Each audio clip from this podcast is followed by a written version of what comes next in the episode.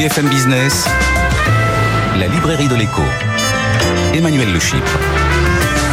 Bienvenue dans la librairie de l'écho, l'émission de BFM Business qui vous offre chaque semaine le meilleur de la littérature économique. Alors évidemment, pas d'émission sur les livres sans auteur. Ils seront nos invités dans la première partie de l'émission. On va voyager cette semaine puisque c'est si compliqué au quotidien. On va partir euh, au Brésil, on va partir en Mongolie et suivre les routes du Cachemire. Et puis, euh, dans la deuxième partie de l'émission, on retrouvera euh, nos critiques attitrés. Ce sera Julien Damon cette semaine Christian Chavagneux qui vous livreront leur coup de cœur et leur coup de gueule avant que nos chroniqueurs, Stéphanie Colo, notre bibliothécaire, et Benahouda Abdelhaim, notre globetrotter, eh bien, vous fassent découvrir des livres d'un autre temps et des livres d'autres lieux en d'autres langues. N'oubliez pas notre compte Twitter, notre page Facebook. On démarre tout de suite avec nos invités. Faites votre baluchon.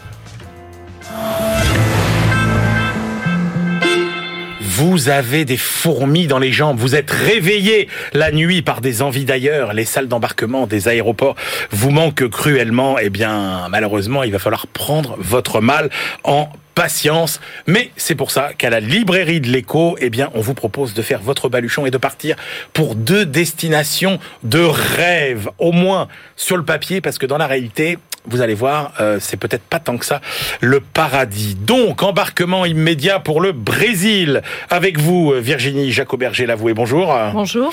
Vous êtes rédactrice en chef à Valeurs Actuelles et vous publiez Brésil, voyage au pays de Bolsonaro aux éditions du Rocher. Et puis notre deuxième destination, alors là, on va voyager, on part euh, bien sûr de, de Mongolie, aux confins de l'Asie et de l'Europe pour un étonnant euh, trip, road trip, je ne sais pas, vous allez voir, au cœur de la filière du Cachemire. C'est avec vous, Victor Chevrillon. Bonjour. Bonjour, Manuel Chypre. Victor, vous êtes euh, entrepreneur, vous êtes président euh, de... Euh, la société Chloros. Chloros.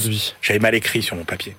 Vous êtes président de Chloros. C'est une société qui fait de la gestion de forêt et de la compensation carbone en France. Hein. Exactement. En France, on ne fait pas ça euh, qu'à l'étranger. Et donc, euh, bah, vous aimez beaucoup euh, voyager. Et vous avez remonté donc cette filière du Cachemire. Et vous nous racontez tout ça dans les routes du Cachemire aux éditions François Bourrin. Je commence avec vous, Victor Chevrillon. D'abord, le Cachemire, c'est quoi? Alors, le Cachemire, c'est une chèvre. En fait, c'est une petite fibre que certaines euh, certaines chèvres développent. C'est une sorte de duvet un peu secondaire que des chèvres euh, développent pour se protéger du froid, parce qu'en fait, on les trouve principalement en Mongolie et non pas dans la région du, du Cachemire, euh, ah dont elles n'ont en fait que, le nom, parce que c'est par là que transitait le Cachemire au XVe siècle. Mais aujourd'hui, on trouve ces chèvres en Mongolie, dans le désert de Gobi, où il fait jusqu'à moins 40 degrés pendant l'hiver, et donc les chèvres développent cette fibre pour se protéger du froid. Ah mais c'est pas la totalité du pelage de la chèvre. Non, elles ont un, elles ont un pelage permanent. Euh, et puis pendant l'hiver, ah elles développent cette fibre qu'elles vont perdre au printemps en faisant une mue, et on récolte cette fibre sur le dos des chèvres. Euh, et après, on va tisser euh, ou tricoter des pulls, des écharpes. Alors c'est ça. Donc cette fibre, elle vient à 90% euh, de ces chèvres. C'est quoi après la filière du cachemire? Donc une fois, une fois qu'on a récolté, enfin qu'on a récolté, une fois qu'on a récupéré sur les chèvres ces fibres, c'est quoi le circuit? Ben justement, c'est précisément parce que c'est un circuit qui est très opaque, sur lequel on connaissait rien, que je me suis intéressé à ça en essayant de comprendre euh, tous les intermédiaires qu'il y avait, et puis ce qui expliquait ces, ces si grandes disparités de qualité et de prix. Bah, oui. euh, parce qu'effectivement, il, y a une chaîne et elle est complexe.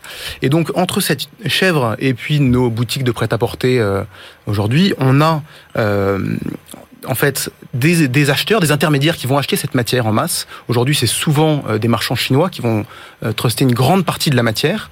Euh, cette fibre va être nettoyée en, en, Mongolie ou en Chine, et puis elle va être euh, transformés soit en Chine, soit pour les moins bonnes qualités dans des pays ateliers, euh, Cambodge, Vietnam, etc. Ouais. Ou bien euh, pour les plus belles qualités dans des pays européens, en Italie, en Écosse, qui sont deux grands pays du Cachemire. Euh, et c'est justement pour voir un peu ces différentes géographies que j'ai entrepris ce voyage, cette aventure à travers euh, toutes les géographies du Cachemire. D'accord. Donc les plus les plus beaux Cachemires, en fait, prennent le chemin des, des fabricants européens. Voilà. L'essentiel du marché est chinois. C'est ça. Euh, quasiment. Et alors, euh, j'ai découvert en lisant votre livre que la France avait été presque le premier pays à développer euh, une filière de la production de cachemire. Tout à fait, tout à fait, parce que en fait, il y a eu une grande mode du cachemire en France quand Joséphine de Beauharnais a eu ses prises de passion pour cette matière. Elle en avait énormément de, de châles.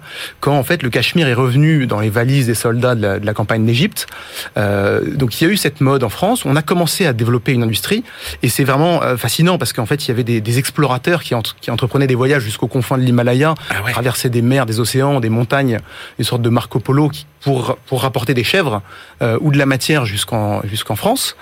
On a commencé à développer cette industrie. Donc là, on est au début du 19e siècle. Hein. On est au début du 19e siècle, exactement. D'accord. Euh, on a développé cette industrie et puis en fait, on s'est fait doubler par les Écossais qui avaient une industrie textile euh, également florissante à cette époque-là, euh, et qui, eux, ont su conserver cette industrie jusqu'à aujourd'hui, où, en revanche, maintenant, ils, ont affaire avec la concurrence des Chinois. Euh, mais donc, effectivement, la France a été un peu le, le premier pays européen euh, à avoir une industrie du cachemire. Alors, qu'est-ce qui justifie, Victor Chevrillon, qu'on trouve des cachemires avec des, écarts de prix aussi euh, élevés. Et j'ai envie de vous dire, euh, forcément, il y a, il y a, y a anguille sous roche, c'est-à-dire, euh, il y a des, il y a des, on nous vend du cachemire, mais c'est pas du cachemire. Alors, il y a anguille sous roche, effectivement. Hein, c'est, on a des écarts de prix, effectivement, entre un, entre un cachemire à 50 euros qu'on peut voir dans les supermarchés ou chez certaines grandes marques, et puis des cachemires à 2000 euros.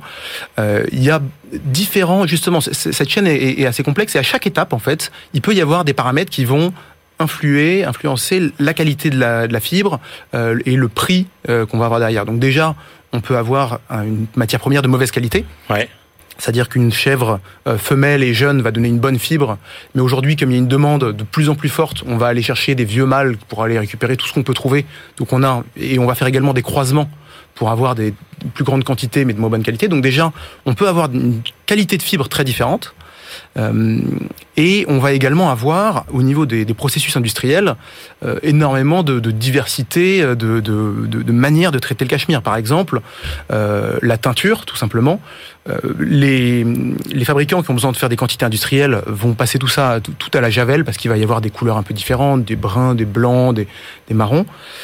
donc ça abîme énormément la fibre. Et puis derrière vont reteindre massivement, ce qui va également abîmer la fibre. Donc à chaque étape, on peut en fait jouer, euh, faire des, concessions sur la qualité pour améliorer le prix. Et après, à l'arrivée, il y a effectivement des grosses différences de qualité. Qui sont les grands acteurs mondiaux du, du cachemire alors, euh, au niveau des pays ou, des... Bah, au niveau des pays et au niveau des, des, des, des, des, compagnies. Le, le, le marché aujourd'hui, c'est euh, la moitié de la production de la matière première est, est faite est récoltée en Mongolie et l'autre moitié en Chine, principalement en Mongolie intérieure, donc la province chinoise. Donc ça, ce sont les pays qui ont la matière première. Après, l'essentiel de la matière est acheté souvent par des Chinois en Chine et après envoyé soit par des grandes boîtes de, de, de, trading de matières premières qui vont envoyer ça euh, en Europe. Euh, sinon, il y a des gros acteurs qui se distinguent et qui arrivent à, à maîtriser leur approvisionnement, euh, comme l'Europiana par exemple, donc le fabricant italien, qui fait une très très bonne qualité de cachemire parce que eux, ils ont su aller à la source, aller récupérer le, aller en fait enlever tous les intermédiaires et aller euh, choisir exactement le, le cachemire qu'ils voulaient. Et derrière, il y a également euh, des grandes marques écossaises qui ont su faire également ça, qui maintenant arrivent à se positionner euh, sur, euh, sur la chaîne d'approvisionnement. Et ça, c'est des. Alors, si on parle d'un pull en cachemire, c'est des, c'est des, c'est combien? C'est 2000 euros, 3000 euros le, le pull ou... Ça peut monter jusqu'à ce prix-là, mais, mais sans aller euh, là-dedans, on peut avoir effectivement des pulls à 500 euros. Ou Et alors, ce qu'on trouve à, parce qu'il y, y, a presque des des, euh, des, des réseaux de magasins spécialisés aujourd'hui dans le dans le cachemire où on trouve des prix accessibles. J'imagine, je sais pas, 100, entre 50 et 100 euros le le pull. Est-ce que ça mérite vraiment d'être appelé cachemire? Alors, c'est effectivement euh, toute la question. Aujourd'hui, le, principal problème qu'on voit là-dedans, c'est qu'effectivement, c'est devenu, c'était un produit de luxe et c'est devenu un produit de grande consommation. Euh, et on atteint les prix que vous mentionnez à 100, 150 euros. Le vrai problème, c'est qu'il n'y a pas de label aujourd'hui qui permette de dire est-ce que ça s'appelle vraiment cachemire eh ou est-ce que ça s'appelle pas cachemire? Euh, vous, globalement, tant qu'il y a un peu de cachemire dans votre pull, vous pouvez dire que c'est un pull en cachemire. Les réglementations sont celles qui s'appliquent au textile, qui consistent essentiellement à dire il faut pas mentir. Mais derrière, les gens jouent énormément. Et donc, euh, en général, si vous avez un pull à 50 ou à 100 euros, vous n'arriverez pas à avoir un pull qui soit de bonne qualité, éthique, durable et qui respecte les travailleurs. Et, et, donc, vous ne pourrez pas avoir tout ça. Il y a forcément des éléments qui vont sur lesquels il va y avoir des compromis. Juste une question qui me vient comme ça. c'est quoi la différence entre le cachemire et le pashmina? Alors, c'est justement une des, une des confusions sur lesquelles des gens peuvent jouer pour vendre du cachemire qui n'en est pas.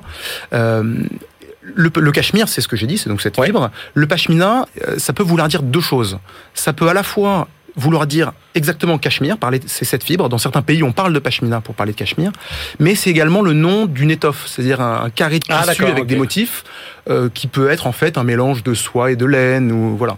Et donc, par exemple, il faut faire attention quand on dit 100% pashmina, bah, il y a encore une fois, il n'y a pas de label. En fait, on peut vous vendre ce qu'on veut derrière ça. Ouais. Euh, donc, il y a cette confusion. Alors, c'est une filière aussi, la filière du cachemire, qui est confrontée à des défis environnementaux euh, très importants.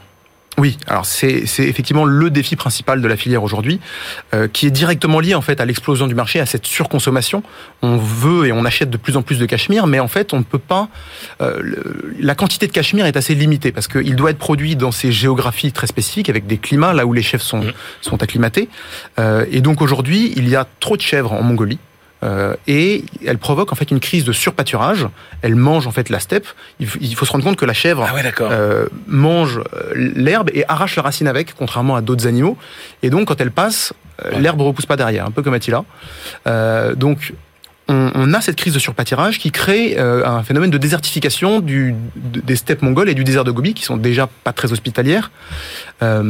et qui en fait s'auto-entretient parce que derrière il y a plus la couverture végétale disparaît, euh, ça crée d'autres problèmes climatiques et ça crée également euh, des problèmes euh, pour les chefs qui peuvent plus se nourrir et qui vont mourir lorsqu'il y a des épisodes de grand froid, par exemple. Et après, quand on remonte la filière, il y a aussi d'autres problèmes euh, liés, je sais pas, par exemple, aux pollutions, liés aux fabrications. Il, y a effectivement ces problèmes-là qui sont finalement les, les, problèmes de l'industrie textile en général, des, sur les teintures, sur les produits chimiques utilisés, sur la consommation en eau. donc effectivement, il y a ces problèmes-là, en plus des problèmes spécifiques au Cachemire. Est-ce qu'il y a des problèmes de d'exploitation excessive euh, d'une main d'œuvre euh, pauvre et et, euh, et, je pense aux, à tous les gens qui élèvent ces chèvres, par exemple. Alors, est-ce qu'il y a des scandales de ce côté-là aussi? il, y a, Alors aujourd'hui, on n'a pas de scandale de ce côté-là. Euh, encore une fois, c'est les conditions du textile, donc on peut imaginer que dans des pays ateliers, il y a les conditions qu'on y connaît. Vis-à-vis -vis des éleveurs, aujourd'hui, on n'a pas particulièrement ce phénomène d'exploitation. Les éleveurs ont toujours vécu de cette manière-là. C'est vraiment c'est un peuple qui a des traditions millénaires, qui vit avec ses chèvres, au rythme de ses chèvres, qui se déplacent. Et, c'est, j'ai vraiment eu la chance de pouvoir aller avec ces éleveurs, vivre avec eux, me rendre compte comment ils, ils élèvent leurs chèvres. Euh, ça permet de, de, replacer un peu en perspective, se rendre compte que, que voilà, c'est un système pastoral très différent de, de ce qu'on connaît.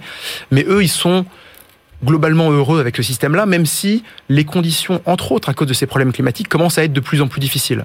Donc c'est pas tellement des problèmes d'exploitation, mais c'est des problèmes euh, qui sont liés à un mode de vie difficile. Et comme aujourd'hui, ils commencent à être eux-mêmes de plus en plus connectés et à voir euh, le confort, la communication de la société occidentale, les plus jeunes aujourd'hui commencent à regarder d'un autre œil le fait de voir passer tous les étés, dans le, tous les hivers dans le désert de Gobi eh ben par moins 40, dans des yourtes euh, en se chauffant avec euh, du crottin de chameau. C'est un marché qui représente combien de quelle taille Ça fait vivre combien de personnes C'est un marché aujourd'hui qui atteint à peu près les 3 milliards de dollars. Ah oui. et on a, à titre d'exemple, en, Mongolie, il y a à peu près 2 à 300 000 familles d'éleveurs. Euh, en fait, il y a les deux tiers de la population mongole qui sont des éleveurs et qui vivent ah euh, soit majoritairement, soit en tout cas euh, marginalement de ça. Donc, en Mongolie, par exemple, c'est la première industrie légère. Ils ont les mines, mais sur l'industrie légère, c'est la première industrie légère. Et ce qui est important, c'est de voir quand, quand on parle, par exemple, de des associations qui défendent l'arrêt du Cachemire, il faut se rendre compte que derrière, il y a des populations qui ne vivent que de ça qui n'ont pas tellement d'autres euh, moyens de subsistance. Dans le désert, on va pas se, convertir du jour au lendemain euh, sur un verger ou ce genre de choses. Et donc, c'est des, problèmes qui sont assez compliqués à, résoudre et qu'il faut en, général essayer de résoudre au niveau de la racine de la filière à la base. Eh bien, sans transition, on va passer des moins 40 degrés de la Mongolie au allez, 30, 40 degrés du, du, du, du, Brésil. Surtout que les saisons sont inversées. Eh ben oui, exactement. Avec vous, Virginie Jacoberger, l'avouer, vous nous racontez ce Brésil de Bolsonaro. D'abord, présentez-nous quand même celui qu'on croit connaître et qu'on ne connaît pas si bien que ça en, en France, Jair Bolsonaro. Exactement. Donc c'était en fait tout l'idée du livre, c'est ça, c'est d'expliquer qui il est. Et l'idée, c'était donc il a été élu. Donc les, les, Brésiliens en fait se sont satisfaits de sa personnalité pour le moins clivante en 2018. Donc personnalité euh, clivante, je vous le rappelle, donc à la fois ultra conservateur, mais même on peut dire d'extrême droite ouvertement homophobe, raciste, nostalgique de la dictature euh, qui s'est achevée au Brésil en 1985. C'est quoi son milieu de Alors au départ c'était un militaire et ensuite euh, contrairement à Trump, c'est pour ça, qu'on l'a beaucoup surnommé le Trump tropical. En fait c'est pas exactement un Trump tropical puisqu'on a bien vu que Trump en fait il est arrivé sous un vent du dégagisme qu'il y a aussi eu au Brésil, sauf que Trump c'était un peu l'homme d'affaires qui arrivait, qui bousculait toutes les élites politiques de Washington. Dans le cas de Bolsonaro, lui, euh, il a fait croire qu'il était l'homme nouveau, mais c'est un politicien euh, pur jus qui était plutôt un député euh, qui brillait pas parce qu'il a fait, parce qu'il a réussi en 30 ans à faire passer deux lois. Il était simplement connu sur les saillies, euh, des, des, des, ces fameux saillies qui étaient déjà homophobes, racistes, des provocations au Congrès. et donc il n'avait pas. Et à l'origine, c'est un militaire, et ensuite il est devenu politicien bien rangé, député est-ce qu'il est élu euh, sur son programme ou est-ce qu'il est élu surtout parce que il euh, y a un rejet de, de, de, l'autre bord qui est le Parti des travailleurs euh, de, de, de, Lula parce qu'il arrive quand même sur une grosse promesse de lutter contre la corruption notamment et, la, et la délinquance. Là, dans le cas du Brésil, le bilan des mandats précédents est malheureusement catastrophique. Donc le Brésil, je vais le rappeler et le simplifier parce que c'est très complexe.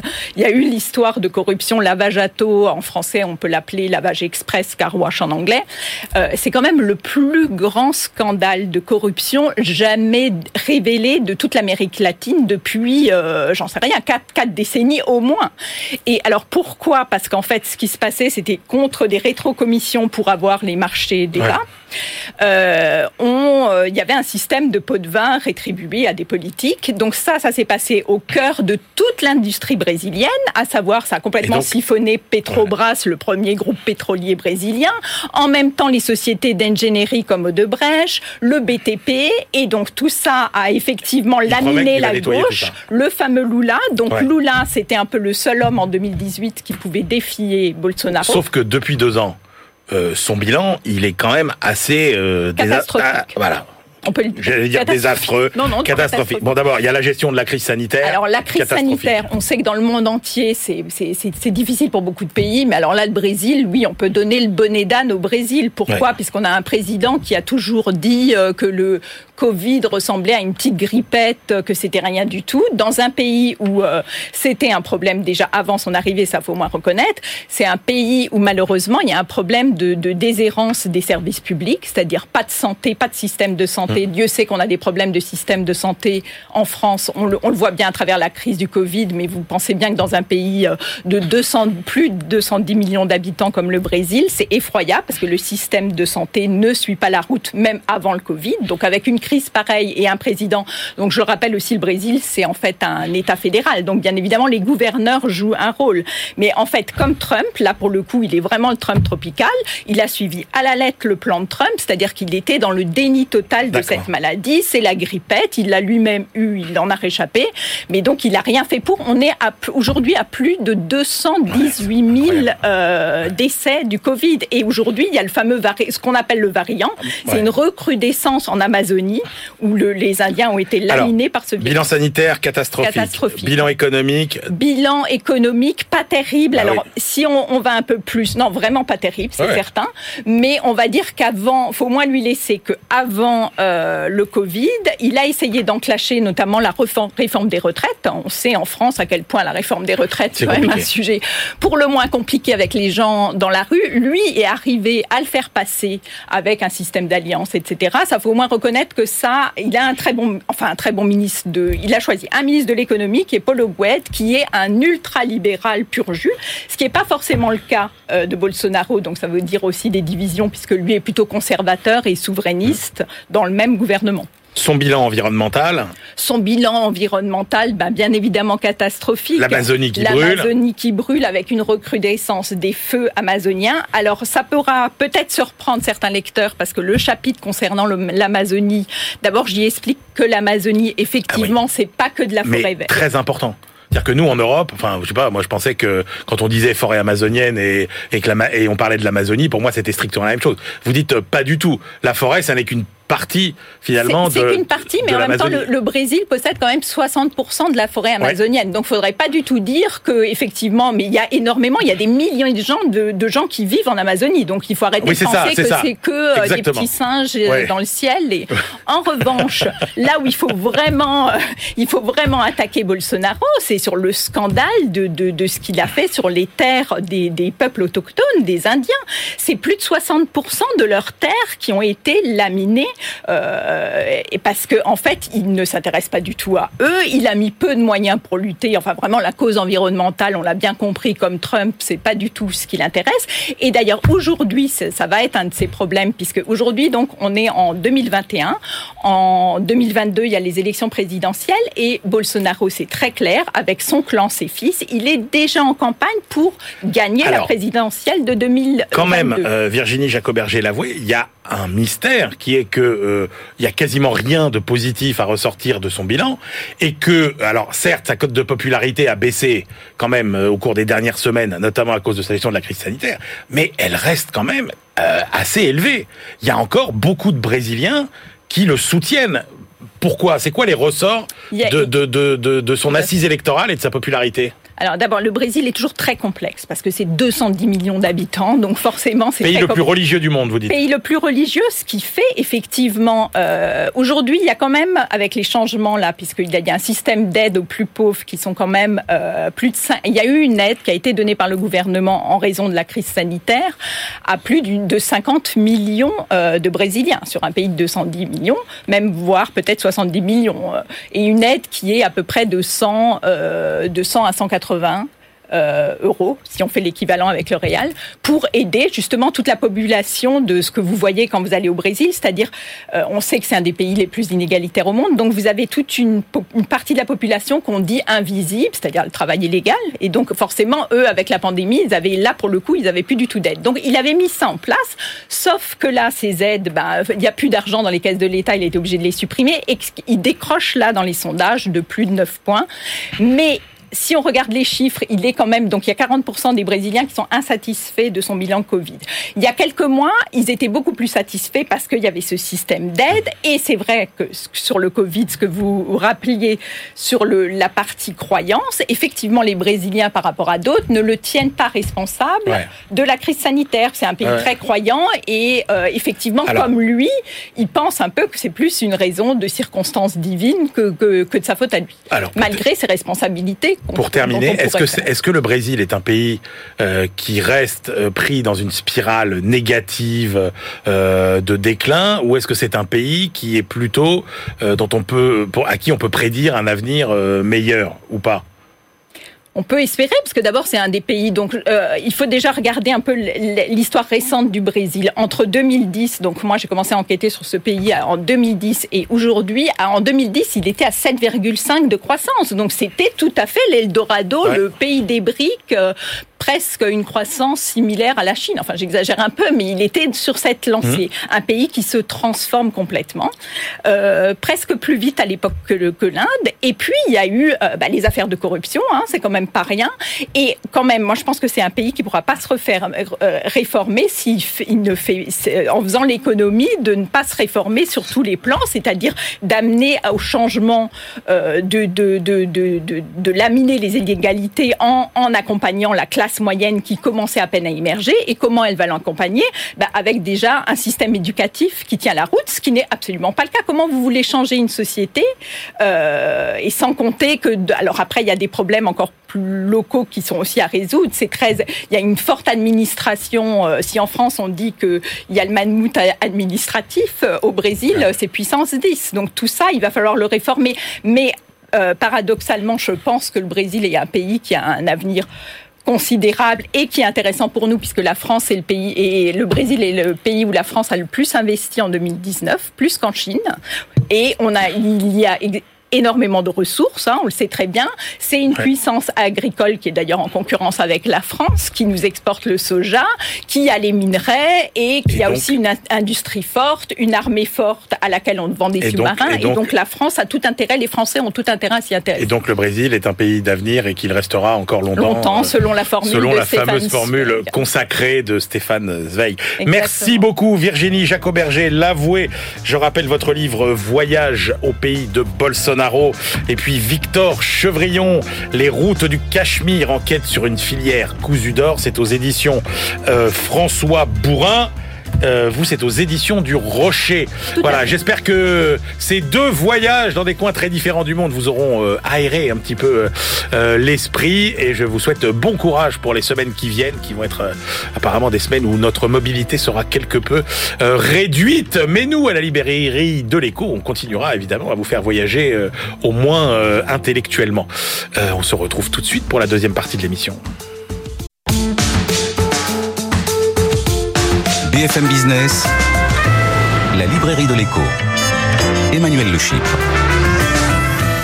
On se retrouve pour la deuxième partie de cette librairie de l'écho. Nous la clôturerons comme de coutume avec nos chroniqueurs Stéphanie Colo, notre bibliothécaire, Benaouda Abdedaïm, notre globe-trotteur. Mais tout de suite, on retrouve nos deux critiques et leur choix de livres. À ma gauche, Christian Chavagneux, éditorialiste à Alternative économique, responsable des critiques euh, que formule tous les mois euh, Alternative économique sur la littérature économique. Et puis euh, Julien Damon, qui lui eh ben, chronique aussi beaucoup de livres pour Les Échos, professeur associé, je vais y arriver, à Sciences Po. Julien, alors on commence avec le choix de Christian direction le palais de justice, où nous retrouvons un des juges les plus célèbres de France, Renaud von Ruimbeck, qui a publié ses mémoires d'un juge trop indépendant.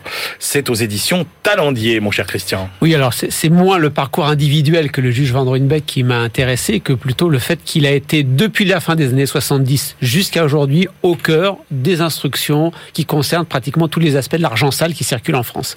Euh, il démarre à la fin des années 70 avec, peut-être vous en rappelez, faut se rappeler sûrement Emmanuel, la mort de Robert Boulin, ah euh, qui euh, envoie une lettre en disant qu'un juge haineux a contribué à son suicide. Ce juge haineux, c'est Renaud Van Ruynbeck, il a 27 ans, c'est sa première affaire. Ah ça forge un caractère. Et euh, dès le début, il a en fait plongé euh, en face de, de, la circulation d'argent sale des politiques. Il va retrouver ça avec l'affaire Urba, financement douteux du Parti socialiste, les financements de politiques de campagne à droite aussi, puis Jérôme Cahuzac, puis Patrick Balkany. Et à, à, côté de cette corruption de la politique, il y a aussi les pratiques douteuses des multinationales il va être sur l'affaire Elf avec Eva Joly. Il va être sur l'affaire des frégates de Taïwan euh, également. Euh, donc voilà, il, est au cœur de toute cette circulation euh, d'argent, un petit peu la façon de, la finance, puisqu'il va aussi s'occuper de Jérôme Kerviel et de ses transactions largement douteuses. Donc déjà, le livre raconte toutes ces histoires, et même si on les connaît, le fait de les raconter un petit peu de l'intérieur, bah c'est un premier plaisir du livre. Mais c'est surtout ce qui m'a aussi intéressé. Deuxième intérêt du livre, c'est que le, juge nous dit, voilà, à chaque fois que essayé d'aller jusqu'au bout de mes enquêtes, j'ai eu plusieurs obstacles. Et ça, c'est intéressant. il nous dit, euh, et là, c'est une grande partie du livre, moi qui m'a moins intéressé, c'est la pression politique, notamment par la chancellerie, le ministère de la Justice, la pression sur le parquet, la pression sur les juges. Donc là, bon, là, il a beaucoup de choses sur la justice, ça intéressera les, les juristes. Il y a le secret défense qui lui a été opposé aussi. Et puis il y a les paradis fiscaux. Euh, il faut savoir que dès 1996, et en 1996, il n'y a pas beaucoup de gens qui s'intéressent aux paradis fiscaux. Il y a Susan Strange, spécialiste d'économie politique internationale britannique. Il y a quelques juges, il y a quelques représentants d'ONG, mais qui disent voilà, là, c'est pas des petites îles ensoleillées où quelques riches vont, casser vont cacher de l'argent. Ça fait partie des infrastructures clés de la mondialisation financière et ce sont des euh, zones d'opacité, de non-droit, euh, d'opacité de, de, financière financière, judiciaire, euh, juridique, etc. Et bien sûr, bien sûr financière et fiscale. Euh, et donc le juge, euh, à la fin du livre, nous, nous donne les noms. Hein. Il a la Suisse, le Luxembourg, Monaco, Dubaï, les Pays-Bas. Il donne tous les noms, les, les, les îles, pas les îles, les, les, l'île de Man, enfin tous les, les îles anglo-normandes, pardon. Ah. et donc il donne carrément les noms. Et à la fin, il nous dit voilà, il y a quand même des choses à faire. Déjà, il faut que l'Europe balaye devant sa porte, parce qu'il y a plein de paradis fiscaux en Europe. Donc si l'Europe veut être crédible dans la lutte contre les paradis fiscaux, faut balayer de, devant sa porte. et puis il n'est pas contre la justice transactionnelle, le fait que bah voilà, vous avez fraudé, vous êtes dans les paradis fiscaux, vous allez voir euh, le juge et puis vous négociez avec lui uniquement si l'instruction a pu avoir lieu, si euh, la transaction vise à enlever euh, l'instruction et l'enquête, il veut pas. Voilà, quelques petites solutions. Tout ça fait un livre très agréable, très facile à lire et on apprend plein de choses sur la face sombre de la finance française. Julien Damon, qu'avez-vous retenu de ces mémoires d'un juge trop indépendant? Nous avons là un jeune retraité de la magistrature aux affaires célèbres et aux moustaches célèbres aussi. Moi, j'ai cette image du juge Van Ruynbeck depuis une trentaine d'années sur les plateaux de télévision, c'est aussi un juge, il en parle, euh, qui a une relation avec les, les, les médias. Mais il avait déjà eu un livre sur lui à la fin des années 2000. Là, en effet, ce sont ses, ses mémoires et c'est à la fois, quand je l'ai lu ainsi, un livre d'histoire sur la Ve République et puis un petit cours euh, de, de droit. Alors, j'avais listé la, les, les, affaires célèbres auxquelles il avait participé pendant que Christian... Ça, c'est fait. c'est fait. Euh, je crois qu'il n'a pas dit les mots frégate de Taïwan et Clearstream, mais pour le reste, ah, Clearstream aussi. Ah oui, bien sûr. Et son livre, c'est finalement un retour sur euh, sur ces, ces affaires. Alors, il y a du fond, il y a de l'anecdote, il y a des intrigues, il y a des corbeaux, il y a des euh, épisodes aussi particulièrement cocasses ou grotesques. Hein. Le célèbre hélicoptère qui est allé dans l'Himalaya ah oui, c'est vrai. Euh, chercher un magistrat. Et je pense qu'au-delà de ces affaires, ce qu'il rappelle le plus, c'est que le juge d'instruction, il est juge d'instruction, il a écrit le que sais-je sur le juge d'instruction aussi, on dit souvent que ce serait le personnage le plus puissant de France. La citation serait même de, de, de Napoléon Ier. Donc ce qui est intéressant, c'est de voir le rôle, la puissance, mais aussi les difficultés de ce juge d'instruction. Alors sur la corruption et les paradis fiscaux, qui sont un des sujets fétiches de Christian, en effet, il note les progrès européens tout en montrant du doigt particulièrement mal. Julien, moi j'ai quand même une question euh, sur euh, Renaud Van ouais. Est-ce que c'est un juge militant? Est-ce que c'est un juge euh, qui euh, veut casser euh, du grand capital, veut casser du patron, ou bien est-ce que c'est un juge objectif Moi, je ne suis pas un grand Renaud von Brunbeck-ologue, donc je ne saurais répondre sur la critique qui peut être faite sur son militantisme. C'est un militant de son métier et du droit, et il fait des propositions en la matière, comme par exemple, il propose une indépendance totale du parquet. Mmh. Et là, moi, je suis incapable de dire si c'est bien ou mal. Ouais, je ne trouve pas ses arguments totalement convaincants en la matière. Ce qu'il veut, c'est que nous n'ayons pas une autorité judiciaire en France, mais un véritable pouvoir euh, judiciaire. Donc, ce qu'il incarne, c'est quand même le pouvoir, euh, le pouvoir euh, des juges. Bon, son livre c'est intéressant, on apprend plein de plein de choses. C'est peut-être un peu trop long. Il se met pas trop en avant parce que parfois mmh, on fait ça vrai. dans la discussion que le, oui, certains juges avec les journalistes. un peu ce penchant. Oui. Il y a les juges et aussi les journalistes. Tout le monde se met un peu en avant, mais là c'est pas trop le, le, cas. Et pour ceux qui s'intéressent aux affaires traitées, et puis il y a une trentaine ou une quarantaine d'années d'argent sombre, bon. bah, sans que ce soit un incontournable, c'est un livre très intéressant. Ok, c'est pas, je veux dire, il n'y a pas de langage juridique décourageant. Non, non, non, ah, non, facile à lire. Très facile à lire. Ok. Votre choix, Julien Damon, euh, vous vous intéressez à cette génération surdiplômée, ouais. euh, comme les auteurs du livre d'ailleurs, Monique Dagneau et Jean-Laurent Casselli, c'est chez Odile Jacob. C'est quoi cette génération surdiplômée? Eh ben, c'est 20% des jeunes aujourd'hui, un peu plus même de, un peu plus de 20%, qui atteignent le niveau Bac plus 5, donc un Master 2. Et c'est vrai que les débats sur la stratification sociale et sur les inégalités se concentrent sur les plus riches et sur maintenant le 1%. Là, on a une autre approche. On va traiter avec nos deux auteurs des 20%. Monique Dagnos, c'est une sociologue qui est une spécialiste de la Californie contemporaine, enfin du modèle californien contemporain. Et Jean-Laurent Casselli, c'est un essayiste original qui est un spécialiste des hipsters, des premiers de la classe. Enfin, il a, il a toujours un regard et une écriture intéressante, euh, ce qui se traduit dans, dans, dans cet ouvrage. Là, il s'intéresse au périmètre et au code de ce qu'il baptise la classe diplômée, la classe culturelle ou encore la classe créative. Ce sont des termes qui retentissent sur toute une littérature qu'il maîtrise très bien. Il distingue une élite, une élite quasi traditionnelle qui rassemble les 1% les mieux titrés scolairement, passés par la dizaine des plus grandes écoles françaises. Mais euh, au-delà de ce 1%, se trouve bien 20% de jeunes, 20% d'une génération qui passent par l'ensemble de l'enseignement supérieur pour aboutir au bac plus 5. Et là, il distingue à l'intérieur de ces 20, leurs 20% une sous-élite, un terme un peu dépréciatif. C'est des gens qui sont assez traditionnels, qui voudraient être dans le, dans le 1%. Et à côté de cela, une alter élite, au sens de alter économique, économique, si vous voulez, qui est, elle, très contestataire. Alors l'ensemble de tout ça, c'est 20%, c'est, ils n'ont pas une, une approche d'une rigueur extrême pour dire mm. qui est qui, etc., mais ils font le portrait de ce monde de consultants, de start-upers, qui habitent les grandes métropoles, qui habitent le 11e arrondissement, qui votent rose-vert, etc., etc., qui sont pour le bien dans le monde, mais qui en réalité dans tous les domaines, même les loisirs et les bien-être, sont dans, dans, dans la compétition. Ce qui est intéressant dans le livre, en réalité, c'est qu'ils reviennent un peu sur la fable méritocratique, en disant ça n'explique en rien la présence de ces individus dans les 20%. Euh, et ils il parle, traduisant un terme américain d'ailleurs, néologisme américain, d'une parentocratie. Alors, c'est-à-dire que bah, tout le, au sein des 20%, les parents désormais bah, cherchent à faire le maximum pour que leurs enfants aient accès à ces écoles qui leur permettront, à cette éducation supérieure, qui leur permettra une forte reproduction, euh, Donc en fait, euh, pour être très clair, Christian, c'est des jeunes qui sont issus de milieux plutôt favorisés et un peu glandeurs. Et donc, ah non, qui n'avaient pas, le niveau pour aller dans les très grandes écoles. Non, non, non, pas du tout. L'idée, c'est pas ça. C'est qu'auparavant, vous n'aviez pas tant de gens qui étaient diplômés à ce niveau. Et désormais, vous avez une masse. Quand il y avait qu'un pour cent d'élite très diplômée, euh, ben, euh, elle avait besoin du reste. Leur thèse générale, c'est qu'aujourd'hui, cette masse de 20% de gens n'a plus besoin du reste. Oui.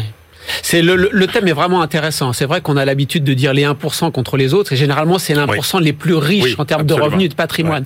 Là, les deux auteurs nous disent attendez, euh, dans les 20% qu'on a là, on n'a pas forcément euh, les 20% les plus riches, mais on a les gens qui sont en position d'avoir une vie extrêmement facile, de faire leur choix dans leur vie et d'être en position managériale, de diriger un petit peu le pays. C'est les 20% de gens qui dirigent le, pays. Julien a bien expliqué que euh, il y avait deux compartiments. On avait plutôt les, les sous-élites, sont ceux qui sont plutôt en quête euh, de promotion individuelle, qui sont en quête de, de, de gagner de l'argent, qui sont l'esprit start-up à la Macron, j'ai envie de dire, et puis les, les alters euh, élites, qui sont ceux qui font plutôt l'entrepreneuriat social, qui travaillent dans les associations. Ils ont un très bon niveau de diplôme, ils pourraient gagner beaucoup plus d'argent que ce qu'ils gagnent, mais ils ont décidé de mettre leurs compétences, leurs diplômes, leur capital culturel euh, au service d'autre chose que la course à, à, la promotion individuelle. Ça contredit un petit peu l'idée de nos élites uniformes, tout Alors, pareil. oui, tout, tout, à fait. Là, les deux auteurs nous disent qu'il faut, il faut différencier, et en même temps, le premier chapitre est très global, très, très englobant, et je trouve qu'il faut aller directement aux trois chapitres suivants. Ils essaient de nous décrire ce qui se passe dans, dans la vie au travail.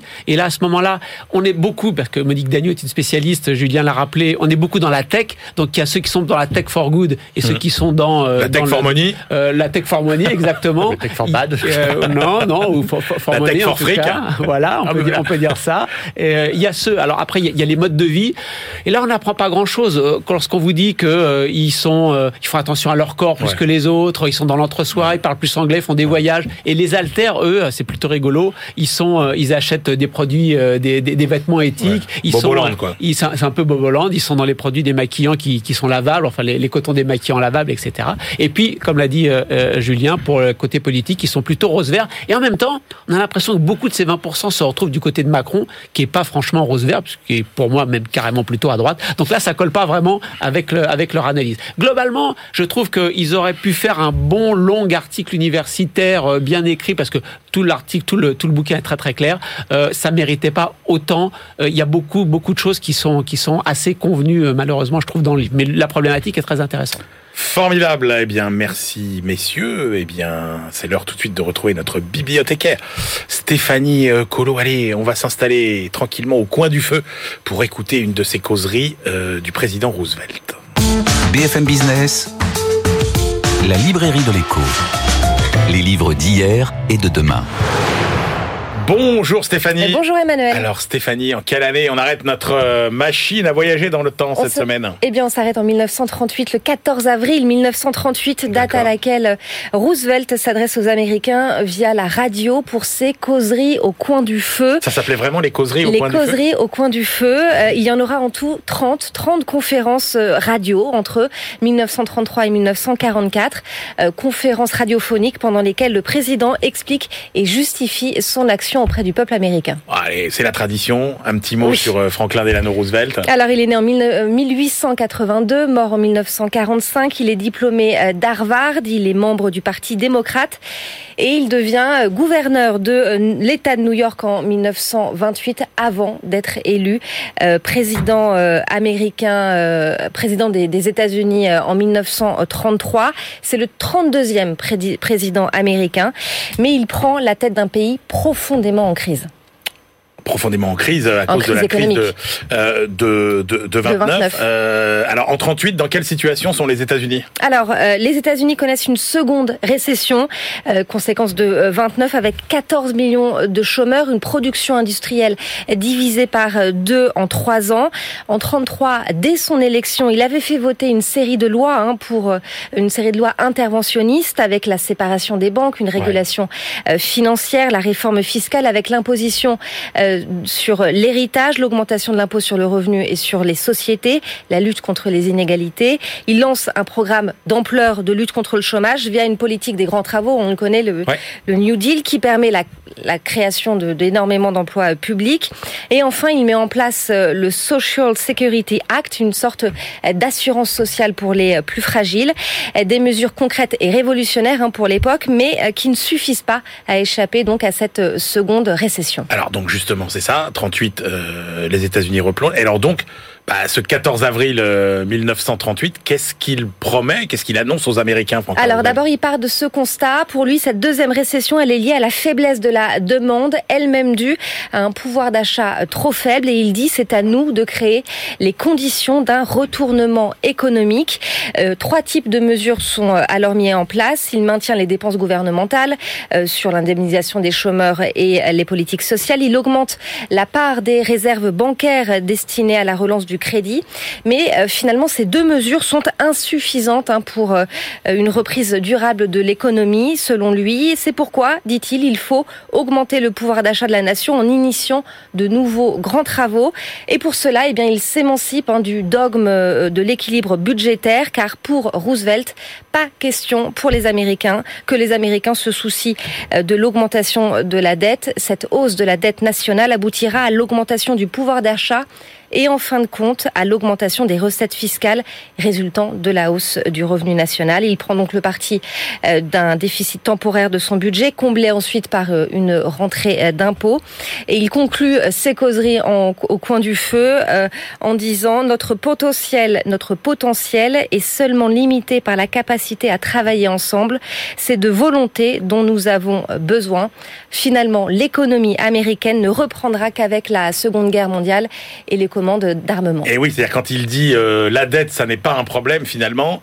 Bah finalement, euh, on ne sait pas si euh, il aurait eu raison ou pas, parce qu'évidemment, évidemment, l'histoire est passée par là évidemment avec cette deuxième guerre mondiale. Merci beaucoup Stéphanie. Allez, c'est l'heure de notre tour du monde hebdomadaire avec Benaouda Abdedaïm. BFM Business, la librairie de l'écho. Les livres d'ailleurs. Bonjour Benahouda. Bonjour. Ah Benahouda, sujet sensible parmi les sujets sensibles, les ventes d'armes. Et là, on parle des ventes d'armes euh, américaines aux Émirats Arabes Unis. Oui, euh, le nouveau gouvernement américain euh, vient de décider de suspendre deux très gros contrats d'armement destinés à l'Arabie Saoudite et aux Émirats Arabes Unis, avions chasseurs, drones d'attaque et munitions en tout genre. Commande approuvée dans les dernières semaines de l'administration Trump. Le Center for International Policy à Washington obtient donc gain de cause, au moins en partie, de ce, document cette semaine.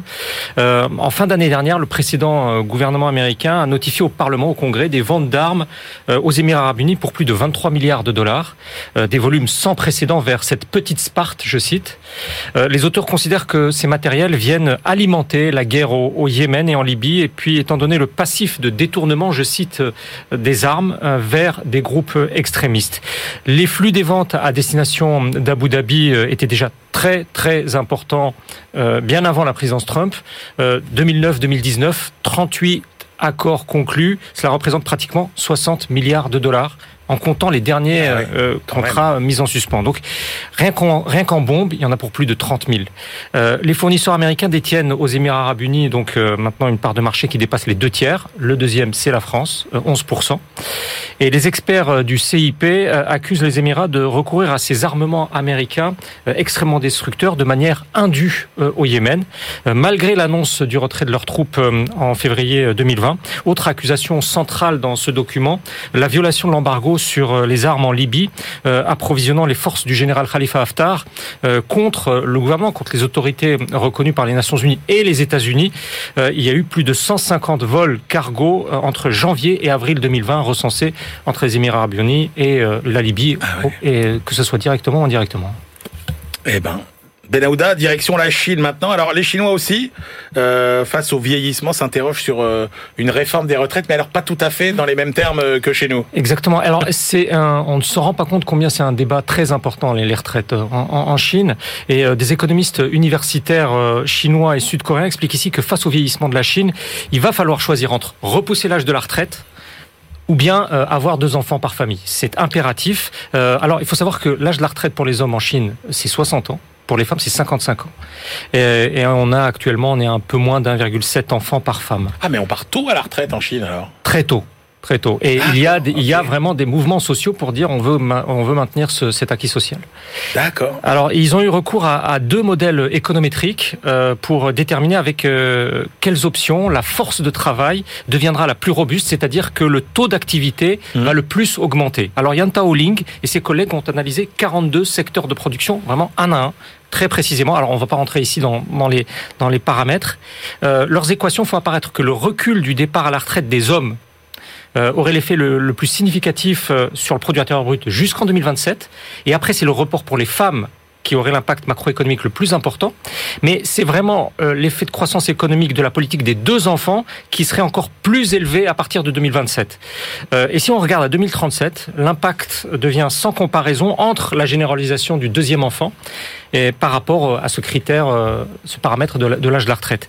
Quelle que soit l'option prise, l'influence économique euh, en termes de surcroît de création de richesse nationale euh, est plus marqué dans l'agriculture, l'industrie légère la finance et les services euh, que dans la construction l'industrie lourde. Donc c'est plus important d'avoir deux enfants par famille dans ces quatre secteurs-là.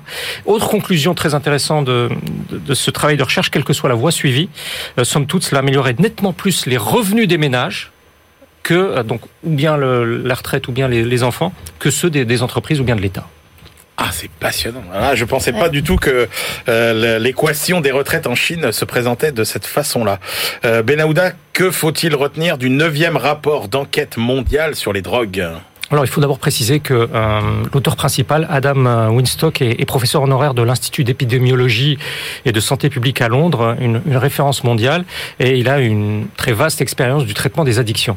Alors, les données exploitées dans, ce Global Drug Survey, euh, il faut aussi le préciser, ont été recueillies juste fin 19, donc juste avant la crise pandémique. Donc ces éléments-là peuvent tout à fait changer. C'est un échantillon de quelques 110 000 personnes à travers 25 pays. Euh, alors on va se concentrer ici sur la consommation d'alcool euh, de façon toxique. C'est la plus répandue de, mmh. en proportion. il y a un âge seuil, 25 ans. Euh, c'est au-dessus que hommes et femmes que les, enfin, que les cas d'ivresse répétée euh, sont les plus nombreux en proportion. Euh, donc la jeunesse boit moins que ses aînés. Et, et puis il y a d'autres paramètres très distinctifs. Euh, les participants à l'enquête dans les pays anglophones, c'est très très marquant.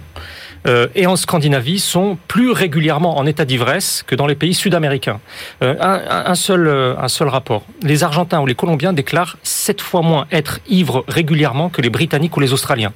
Les Anglais et les Écossais sont très loin devant dans ce classement, si je puis dire. Ils sont ivres tous les combien à peu près? C'est vraiment régulier. Alors je, je ne me souviens pas par. C'est quelque chose d'extrêmement régulier. Ah c'est vraiment frappant concernant ces, ces, ces deux, ces deux nations. Il me semble avoir vu que c'était quasiment une semaine sur deux. Exactement. Une vingtaine de fois par an. Exactement. Il déclare être, oui, oui, oui, il déclare être Yves une vingtaine de fois par an. C'est délirant. Et ce sont des, ce sont des paramètres très précis. Hein. Ce n'est pas. Euh, ouais, ouais, ouais, Et alors, euh, au sein de l'Union européenne, là aussi, vous avez une coupure nord-sud qui est, qui est frappante.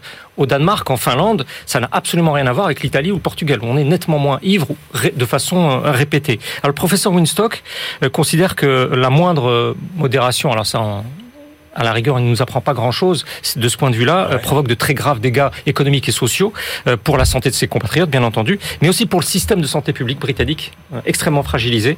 S'agissant de la seule Angleterre, l'impact direct de l'alcool sur les comptes du NHS atteint chaque année 3 milliards et demi de livres sterling. D'accord, ah oui. Et je, pour avoir jeté un œil sur ce rapport, bien évidemment, je crois que ce sont les Portugais qui, euh, de toute l'Europe, sont de loin les, les plus sobres. Les, plus sobres effectivement. Eh ben, dites donc, on en a appris des choses encore une fois grâce à vous. Allez, c'est l'heure de nos ultimes choix. BFM Business, la librairie de l'écho. Les livres de la dernière minute.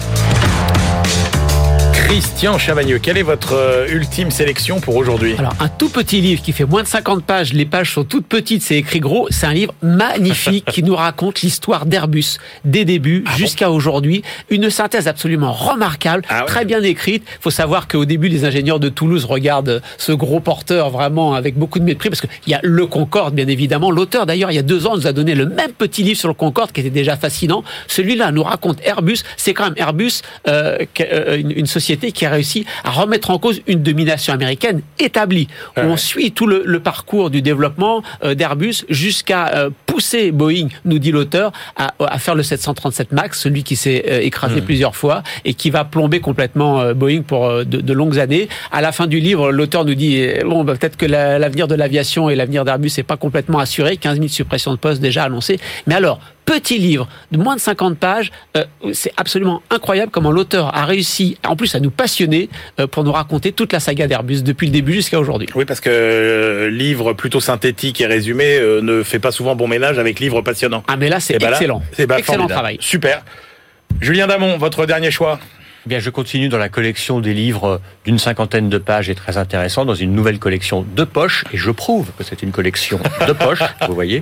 Euh, c'est un double éditeur qui sont les éditions de l'Aube et la Fondation Jean Jaurès. Un petit livre très intéressant, titré Indispensable mais invisible, et qui porte sur les travailleurs de la première ligne. Plus généralement, qui porte, c'est le terme qu'a pas inventé, mais que met en avant l'auteur, Denis Maillard, une sorte d'expert du social, qui a beaucoup fait de philosophie. Ce qu'il met en avant, c'est le back-office de la société. On voit de quoi il en retourne, puisque tout ceci se nourrit de la révolte des Gilets jaunes et ensuite des applaudissements à l'endroit d'une partie de ces professions qui auparavant sont révoltées et qui sont nécessaires pour le bien-être de tous et qui sont faits, euh, qui sont connus, mais qui sont invisibles dans des domaines comme la logistique, le care, comme dirait Ségolène Royal, je crois, ou Martine Aubry, mais aussi la police ou tous les tâcherons du télétravail. Alors, se posent des questions de revalorisation salariale, évidemment, mais se pose aussi, c'est ce sur quoi il met l'accent, des questions fondamentales de représentation politique et professionnelle, et aussi de place dans la fiction. Il y a trop de bobos à la télé et pas assez de prolos. C'est pas lui qui le dit, c'est moi. Allez, et moi je termine. Alors vous savez qu'à la librairie de l'écho, on aime bien essayer de vous fournir le maximum d'outils pour lutter contre les idées reçues, euh, les fake news, les théories euh, complotistes. Et alors là, on a un petit instrument très efficace, euh, le livre du philosophe essayiste belge Luc de Brabant d'air.